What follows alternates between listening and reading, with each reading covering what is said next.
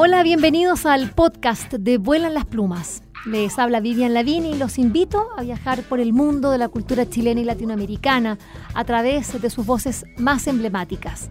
Vuelan las Plumas cuenta con el apoyo de Librería Prosa y Política y de Radio Universidad de Chile.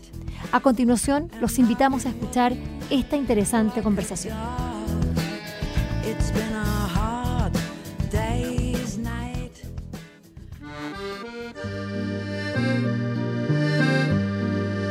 Plaza de Letras es una editorial nacional que está empezando a hacer libros muy interesantes, específicamente a partir de un sello llamado Pozo de Arena. ¿Dónde salen estos nombres? Bueno, son personas eh, que, editores, eh, ambos, quienes han hecho un trabajo tan interesante que ha logrado no solamente eh, llamar la atención en nuestro país, obteniendo los más importantes reconocimientos, sino que también en el extranjero. Me refiero a, libros como La familia M o Un hogar para Lía, que son parte de esta colección eh, o este sello Pozo de Arena con, eh, como ya les decía, con reconocimientos eh, que han eh, obtenido Carla Salazar e Iván Martínez, los editores con quienes vamos a hablar hoy día en Vuelan las Plumas. Muy bienvenidos ambos al programa. ¿Cómo están? Gracias, muy bien, muchas gracias. me gustaría que que me contaran eh, sobre la familia M, que es el libro que más ha llamado la atención. De hecho, ganó el premio IBI acá en nuestro país eh, al mejor libro álbum. Después, eh, nada menos que Cuatro Gatos dentro, siendo seleccionado dentro de los 20 mejores libros publicados en América Latina, nada menos que en el año, el año pasado, el 2021. Por eso, cuando de repente nos encontramos y veíamos entre los premiados, decíamos, pero ¿y, esta, y este ¿De dónde es? ¿De dónde salieron? Bueno, acá hay mucho trabajo, mucho esfuerzo, harto conocimiento que es acumulado, sobre todo experiencia. Así que me gustaría que me contaran a propósito de la familia M de Luis Peña Álvarez y también, por cierto, hablaremos de Un hogar para el día del mismo autor. ¿Cómo nació este libro? Porque sobre todo lo importante es que tiene, es un, es un sello que está especializándose en hacer cuentos de terror, cuentos de miedo, que son ámbitos en los que para nada es lo común en nuestro país. Eh, cuéntanos, Iván, ¿cómo nació esta idea? Bueno, eh, antes que incluso Ivy y Cuatro Gatos, que son indudablemente eh, grandes reconocimientos, hay que partir por casa, porque Familia M se logra editar gracias al apoyo de edición del Fondo del Libro el primer, en el fondo, indicio de que hay, un, hay, un, hay algo ahí de calidad en ese libro. Es un proyecto que se estuvo trabajando durante cuatro años. Tuvimos la, la perseverancia, de alguna manera, de presentarlo varias veces a, a, concurso en el fondo. Más que nada porque la idea de, de la edición tenía que ver con presentar un, un libro que lograra eh, estar a nivel de calidad del libro extranjero, del, del libro que generalmente llega acá y entendíamos que eh, lo que era en el fondo la propuesta del autor podía llegar a esos niveles. Entonces, eh, ese proceso de creación en el fondo de, la familia M se fue mejorando en la medida que se fue presentando a, esta instancia del fondo libro hasta que obtuvo finalmente el apoyo para editarlo y fue más que nada una sorpresa porque Pozo de Arena es un sello que nace dentro de lo que es la filial madre, que es Plaza de Letras, de un trabajo que estaba haciendo Carla en su magíster de edición en la Universidad Diego Portales. Entonces estaba la idea de trabajar con un nicho específico en, el terror infantil, que era algo que, en realidad se hablaba poco o, o, se estaba desarrollando muy poco, especialmente a nivel del libro álbum. Eh, un, formato que, también eh, en cierta modo es un poco desconocido para la gente de, cuál es la relación en el fondo entre el libro álbum, el libro ilustrado.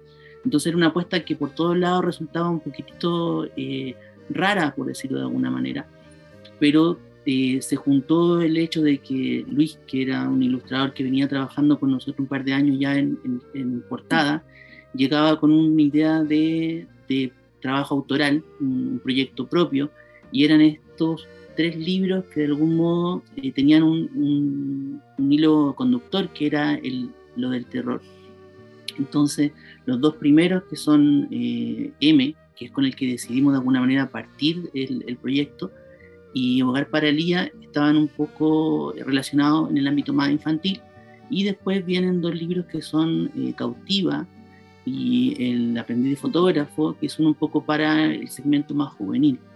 Entonces eh, tomamos una decisión de apostar por Familia M porque entendíamos que era el que representaba mejor la, la idea de, de, irrumpir en, en, lo que era lo, conocido o lo, lo, que hasta ese momento eh, está acostumbrado a, a, verse como, como el libro infantil. Y no solamente como, como temática, sino también como estética. Claro, había, una, una, estética distinta, en los colores, la, la, paleta que se escogió para eso, en la composición del libro. Entonces, este proyecto, de alguna manera, como te digo, fue desarrollándose eh, en forma eh, simultánea. Empezamos a trabajar con Luis en, en, estos tres libros, más el que, el que está todavía hoy día en producción. Y tuvo la suerte de que, como todo, pues, siempre uno va apostando cuando, cuando hace este tipo de presentaciones y nuestra idea era lograr que al menos uno tuviera la atención para poder echar a andar el proyecto. Y afortunadamente eh, los tres resultaron de alguna manera eh, merecedores del apoyo del fondo, entonces tuvimos que escoger por dónde partíamos este camino. Y nos parecía que Familia M eh, reunía todas esas características para, para poder en el fondo representar mejor lo que era el proyecto de Pozo de Arena y tuvo la suerte, como te digo, de que el primer año eh, se hizo merecedor de la medalla Colibrí que, que entrega IBI y después afuera eh, tuvo el mismo camino, fue muy bien evaluado por justamente por, por todo lo que estamos viendo en, lo que, lo estéticamente, por, disruptivo, por, por que es una temática que no está desarrollada y quizá uno de los principales atractivos era que la, el, poco texto que había y la construcción que el lector podía hacer de, de la historia Em, finalmente hizo que, que, empezara ese camino ya como un, poco bendecido de alguna manera y de ahí en adelante eh, marca un camino porque es lo que esperábamos nosotros en términos de, de calidad del libro, ya. de que el libro tuviera esa materialidad. A ver, Carla, Carla, me gustaría que contaras de qué se trata la familia Emi, por qué eh, abre una, no solo dentro de, de, Pozo de Arena, dentro de, de, la propia editorial, sino que también abre un camino dentro de la edición chilena que no es algo muy recorrido. Cuéntanos. Bueno, eh, Familia M se trata de una chica que está de cumpleaños y dentro de una familia bastante peculiar y especial, eh, se hace una celebración, pero pasa algo que no terminan bien las cosas. La verdad es que nosotros no quisimos terminarlas bien porque entendemos que la vida no termina bien siempre. No tenemos siempre la vida, eh, los cuentos terminan felices. Y entendemos que hay y esa es la gracia que nosotros queremos transmitir, es de ser un poco más irruptivos, de ver la realidad como es dentro de una temática poco vista, poco visual. Pero acá se hablan de fantasmas y eso es un tema eh, eh, o de seres, digamos, que están aquí, bueno, los que, los que pensamos que, que en realidad los muertos... Eh, pueden eh, de alguna manera estar en otras, eh, en, otras dimensiones, ¿no? Y que normalmente nos cruzamos. Hay gente que no cree nada de eso, pero los, a los que creemos, en este caso, además que también me recuerda mucho la, también hay la, película, ¿no? Esta la típica de la Nicole Kidman, ya se me olvidó el nombre. Los otros. Los otros, claro. porque como que siguen viviendo, pero sin la conciencia de como, como de que están, de que están muertos tú hiciste este, estabas haciendo, Carla, este, este, este diplomado este, eh, eh, en, literatura infantil y juvenil. ¿Qué pasa con el, con el miedo cuando sabemos que los niños y los adultos, para qué decir, eh, somos súper consumidores de, de, de, literatura, de, bueno, sobre todo películas de miedo? ¿Y por qué como que no hay libros para, para niños de, miedo? ¿Qué pasa? Un tema netamente adultocéntrico que es el miedo al miedo es el miedo de cómo va a reaccionar nuestro hijo, nuestro sobrino, nuestros niños, nuestros alumnos, dependiendo de, qué adulto estemos hablando, tanto del editor como edita un libro que sabe que no va a tener una buena venta, por tanto no va a ser un buen negocio, mm. desde un adulto que va a mediar este libro, desde un adulto que va a comprar este libro, eh, lo que siempre hemos hablado, los temas difíciles para los adultos más que para los niños yo creo que el tema de los fantasmas son temas de, antaño, desde que tenemos memoria, hemos buscado ese terror, ese gusto por el terror, porque en las películas, en los libros, en, el arte en general, es un miedo bastante acotado, bastante eh, un lugar seguro. Por tanto, sí lo consumimos, sí nos gusta. Y, ¿y quién no ha contado historias de terror en la noche? No, de todas maneras, esto, es parte. Oye, eh, a mí em, lo que el, trabajo de Luis eh, Peña Álvarez es, es bien interesante porque tiene eh, es un trazo eh, particular, no, no estamos hablando de, un, de, un libro de acuarela, sino que esto es eh, lápiz. ¿Qué, esto es lápiz, tinta. la, la, influencia que él siempre ha mm. manifestado en el fondo artísticamente tienen que ver con los grabados de Doré, tienen que ver con incluso con literatura como la de Gore, y también que se acerca bastante a lo que le gusta hacer a él, que ha churado, que trabaja con claro oscuro. Entonces daba mucho para ese tema góticos el, dentro sí, es bien gótico. Él, tiene todo este tipo de referencias visuales, también a cosas clásicas que, que están eh, presentes también en el libro. Pero como dice Carlos, o sea, eh, tenemos una, una, una, sociedad que de alguna manera se constituye en base a la censura, a la, a la calificación por edad, y sin embargo hoy día al ser un poco más libre todo, los chicos exploran más tempranamente, o sea, 20 mm. años atrás podía ver al Gasparín, que ya era un fantasma, pero el tema es que siempre, Lo que siempre se, se, dulcificó ese el terror, demostrarlo en forma dulce y que el monstruo es tu amigo, entonces tratando de evitar algún tipo de trauma cuando en una sociedad que realmente ha tenido que lidiar con el terror durante mucho tiempo y no precisamente de cosas clásicas. Son los temores, hay que, lo de siempre, hay que tenerle miedo a los, vivos, los muertos no, sino al miedo son los vivos, eso sí que hay que tener, que tener susto. Oye, la, la la estética, eh, como estamos hablando, Carla, eh, eh, porque, bueno, es, como, claro, bien gótica y además es un libro como que, bueno, es como de hace un siglo, digamos, una familia como que se nota que, claro, están, están habitando acá esta casa, este espacio, y, es súper evocador el libro. cada página va dando cuenta de, bueno, la clásica, la clásica casa así como, como semi abandonada o abandonada el tono, no sabe. Eh, el gato, la presencia del gato, que es como, bueno, yo veía, bueno, pues a mí nos gustan los gatos de chica, porque uno veía un gato negro y ya no sabía que, que, venía, que, algo malo iba a pasar. Hay un eh, tabú ahí. Es que, de hecho, ahí ya hay un, exactamente, hay un tabú y hay un tema con el, con el gato negro. Pobre gato. pobre gato. Le han atribuido al pobre. Le tiene una carga simbólica. Sí, pues imagínate qué culpa tiene él de ese gato negro, y la gente cruzando la calle, todo. Pero acá también, bueno, se vuelve sobre eso, ¿no? Eh, ¿Qué fue lo más difícil a la hora de, hacer este libro? Porque ya contabas, Iván, que, que, pucha, que hubo que hacer una apuesta. Todos los libros salieron seleccionados eh, y, del mismo autor, de Luis Peña eh, Álvarez, y decir, bueno, eh, ¿qué fue lo difícil en la, edición misma de La Familia? Porque hay muchos eh, muchas decisiones que ustedes tienen que tomar, desde el formato, eh, también desde el del color, me imagino, también hay ponerse de acuerdo con el autor, para dónde, cuán oscuro. Eh, y también, bueno, otras cosas, los tipos de letra y otras cosas que son más técnicas, pero ¿cómo, ¿cuáles fueron esas como, como etapas para, tener un libro tan bien hecho, tan lindo, además blanco, cosa que ya, digámoslo, también es un riesgo porque a los libreros les cargan los libros blancos, los bibliotecarios también, porque se ponen feos, porque se ponen negros, pero es que, claro, con toda la oscuridad que tiene el libro por dentro, que sea blanco por fuera, le da, e, e, es un complemento hermoso.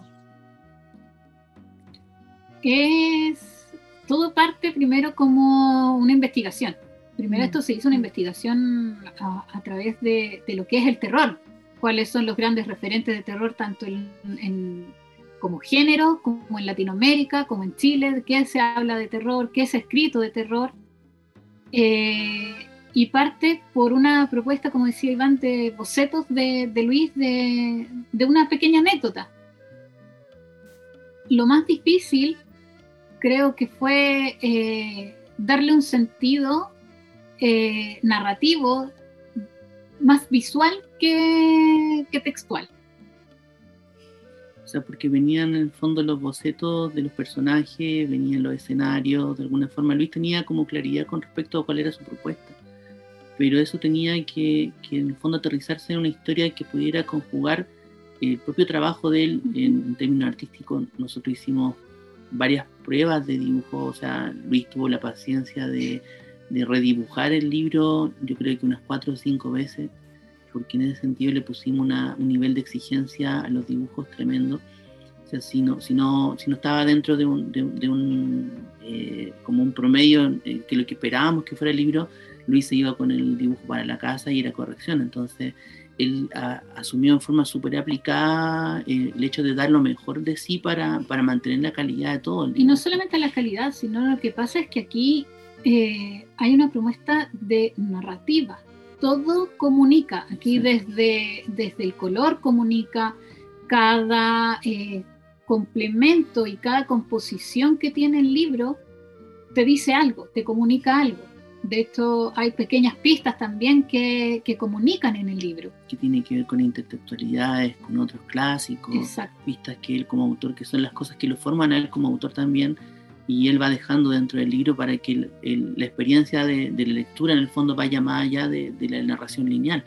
Entonces, encadenado ya como nosotros ya teníamos idea de lo que venía hacia adelante, él tenía la capacidad de visualizar lo que iban a ser los otros libros. Este libro traía referencias ya a lo que viene después, que son en el fondo la otra historia.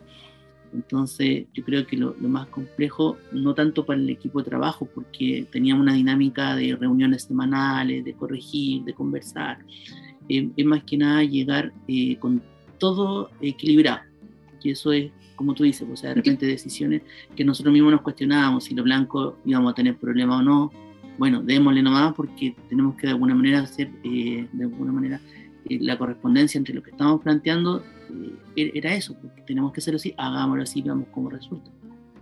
Además que yo creo que, que tiene que ver que eh, más dificultades viene ahora, en cómo, cómo dar vida a ese libro y vida, lo digo eh, irónicamente, como, convencer al, La paradoja, ¿no?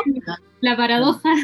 La propuesta en realidad está abierta y sigue ahí porque hay que vencer los temores, que hay que ir un poquito más allá porque los niños lo disfrutan muchísimo. Es que es muy bonito. Estamos hablando con eh, Carla Salazar e Iván Martínez a propósito de la familia M del autor Luis Peña Álvarez, este libro con el que abrieron el Pozo de Arena, esta colección o este sello dentro de, Plaza de Letras y que, que, claro, estamos hablando de fantasmas, pero en realidad da miedo por, por, por, por la por la ambientación, pero no es un libro de terror ni, ni, hay maldad.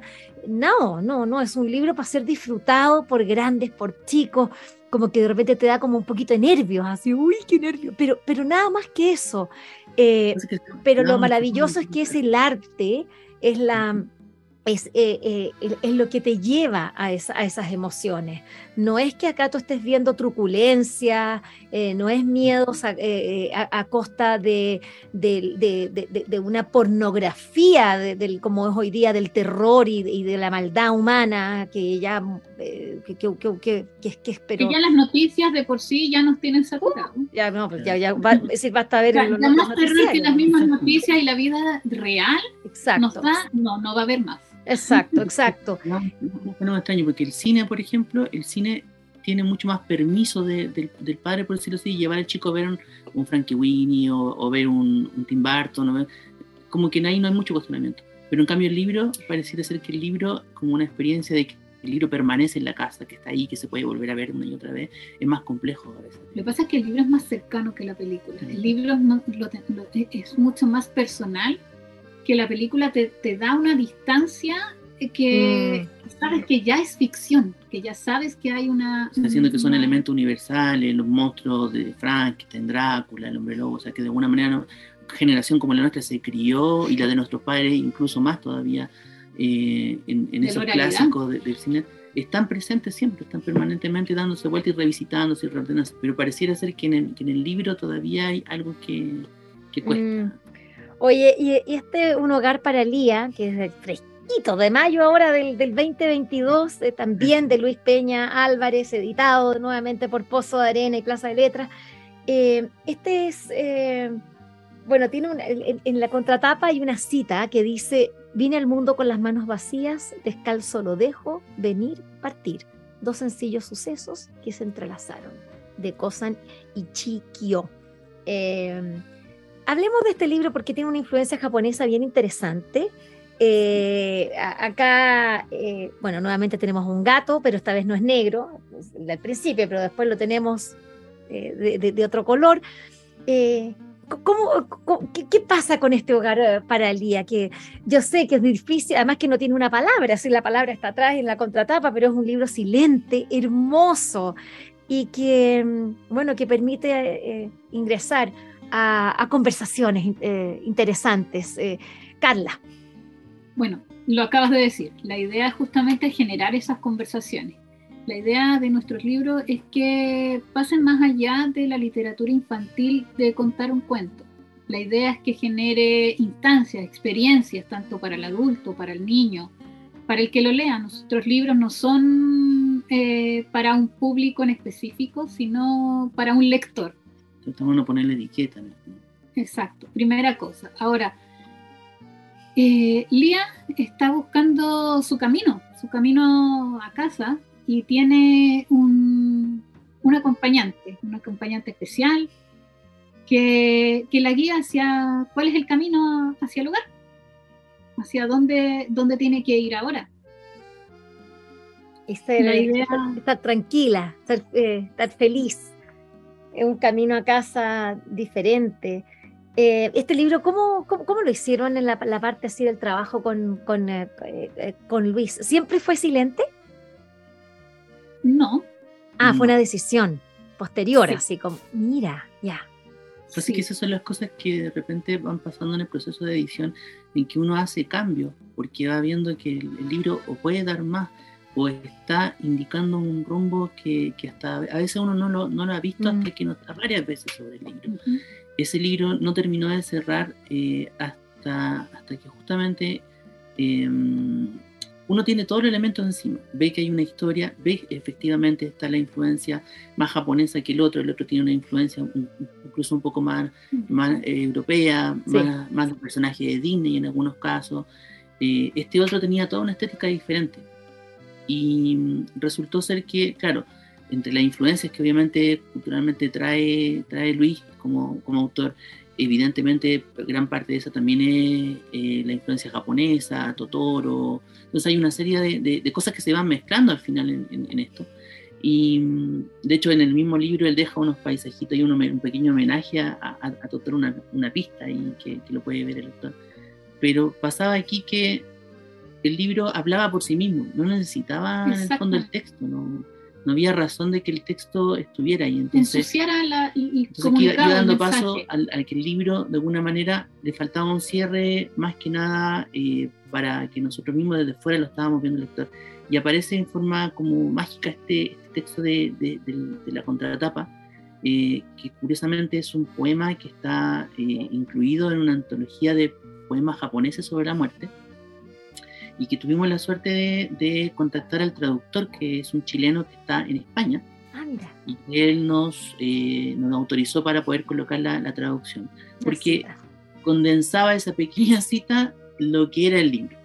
Entonces, es cuando, aparece esta cita, es como que el libro termina de cerrar y terminamos nosotros mismos como editores de entender que era necesario, en el fondo, dejar todo lo demás afuera y bastaba con las palabras finales que son las que de alguna manera conectan todo, todo el trabajo. Eh, bueno, eh, Carla Salazar, Iván eh, Martínez son quienes están haciendo un trabajo, bueno, con libros tan bonitos, la verdad es que los tengo acá en mi mano, una factura hermosa también desde la materialidad, libros de tapadura, que es un esfuerzo gigante, sobre todo en los tiempos que estamos viviendo hoy, cuando hay escasez de papel, cuando después de la pandemia, como que todo lo horroroso, eh, tenemos así tormentas perfectamente eh, eh, que atentan contra el libro y ustedes han decidido ir así como lo más difícil, porque además es muy de nicho. Estamos hablando de nichos, yo diría nichos eh, por ahí hasta por ahí nomás. Es decir, creo que, que son libros de, de, una vocación súper amplia, pero lo que se requiere son personas con una, con, bueno, sin miedos, porque hoy día está tan de moda, está aterrorizado por todo, y no es para que produzca miedo, es para conversar son libros, la verdad, que te invitan, que te, te, meten en una atmósfera eh, o, también conversar con uno mismo, no necesariamente con, con otros, eh, también en la conversación interior, ¿no? Es decir, eh, Un hogar para Lía es, es, un libro que uno, que uno lo deja así como para adentro, digamos, como un rato, como de decir, ¿sabes qué? Esto, esto es para mí, no está para conversarlo con otro, aunque sí, pero me parece súper bonito. Sí, sí, Val, cuenta. De, de nos pasó que salió justo en medio de pandemia. Claro. Era un tema mucho más delicado hablar de los niños de la muerte cuando estaba todo álgido el tema de, que se estaba muriendo la gente por la pandemia, por el COVID. Entonces tuvimos que ir de alguna manera aplazando, aplazando, hasta que la emocionalidad no afectara tampoco a, los adultos. Entonces efectivamente, como tú dices, o sea, eh, este es un, un diálogo con el lector. O sea, el lector puede tomar ese libro y tal vez en esta lectura eh, va a depositar quizá un, montón de cosas personales que, el, diálogo con el libro no va a terminar en una lectura, o sea, va a estar siempre ahí hacia dónde va. Entonces, de repente, esas pequeñas cositas que lo iba dejando ahí de pista te abren hacia, hacia pensar otras cosas y evidentemente que, que eso determina de construirlo cada uno. Fantástico, ya. ¿Y qué se viene? ¿Qué viene ahora? Porque ustedes eh, tienen harto trabajo entre manos. Bueno, en este momento es consolidar Pozo de Arena con, con la, con el término de, de, este triada, por decirlo así, de, Luis, porque fue un debut doble, o sea, fue un debut de un autor y algo, que, sumamente curioso que un autor debute con tres obras así de, primera, así como su, debut ya sea, y que le vaya bien con, con, la, primera obra. Algo súper curioso. Y además el debut de la editorial o del, del sello mismo entonces como que había exigencias para nosotros. Lo que viene ahora es el término en el fondo de esta serie que termina con Cautiva. Voy a mostrar... Ya, muéstrame. Sí. Primicia. Sí, ya había un cambio, por ejemplo, en la estética del dibujo de Luis, los otros dos libros, este ya termina siendo como una obra más madura, por decirlo de alguna forma. Es un dibujo mucho más acabado, que también, eh, en el fondo, demoró, eh, demandó correcciones, demandó hasta, hasta ahora que, que sean, en el fondo, de, alguna manera, eh, seguido el mismo proceso del libro anterior, que cuando creemos que el libro está listo, siempre hay algo que nos habla y nos dice, mira, ve esta otra opción y, vamos haciendo esos cambios de última hora, pero con la idea de que justamente eh, lo que se va a entregar al lector se da una estructura de primera calidad. Entonces viene esto que es cautiva, estamos trabajando en, El aprendiz fotógrafo, que es el último libro en el fondo de, de esta producción de Luis sobre esta temática. Eh, esperamos que, que, Luis, por lo menos como autor, siga ahora ya que tiene como este, este camino ya un poco marcado, eh, produciendo dentro de este mismo nivel de calidad. Y estamos abiertos, obviamente, evaluando proyectos para que eh, se pueda trabajar con otros autores también, porque esto es extraño ser de editorial de, un autor. Sí, claro. Entonces, esto mismo ha, motivado a, otros autores de, llegar con proyectos para poder evaluar. Eh, incluso desde Argentina estamos trabajando hoy día con una propuesta de una chica que hace eh, poesía de terror y que está un poco vinculada a lo que es el proyecto. Y, y así, o sea, estamos en proceso de evaluación de, autores tanto aquí como afuera para poder eh, consolidar este tema de, un, nicho, como tú dices, que no, no, no, es determinante, sino que más bien es para encontrar una luz guía por donde llevar el, trabajo de la Fantástico. Hoy quiero agradecerles a ambos, a Carla Salazar, Iván Martínez, los editores de, bueno, Plaza de Letras, eh, también este Pozo de Arena eh, yo me quedaría con pozos de arenas bonitos, me gusta solamente las letras que da más chico. Eh, y bueno, desearles lo mejor para, estos otros libros que vienen, están en, plena producción, trabajo de edición, que es tan difícil en tiempos complejos como los actuales. La verdad es que eh, hacer libros hoy día sigue siendo una resistencia cultural tan grande eh, y, ver trabajos nuevos, ver a, editores que están con todas las ganas y a pesar de los problemas que no han sido pocos, problemas graves, eh, como yo sé que, han tenido ustedes con... Eh, creo que, que, es bueno mencionarlo, que fueron estafados por una imprenta y que les hizo perder todo su capital.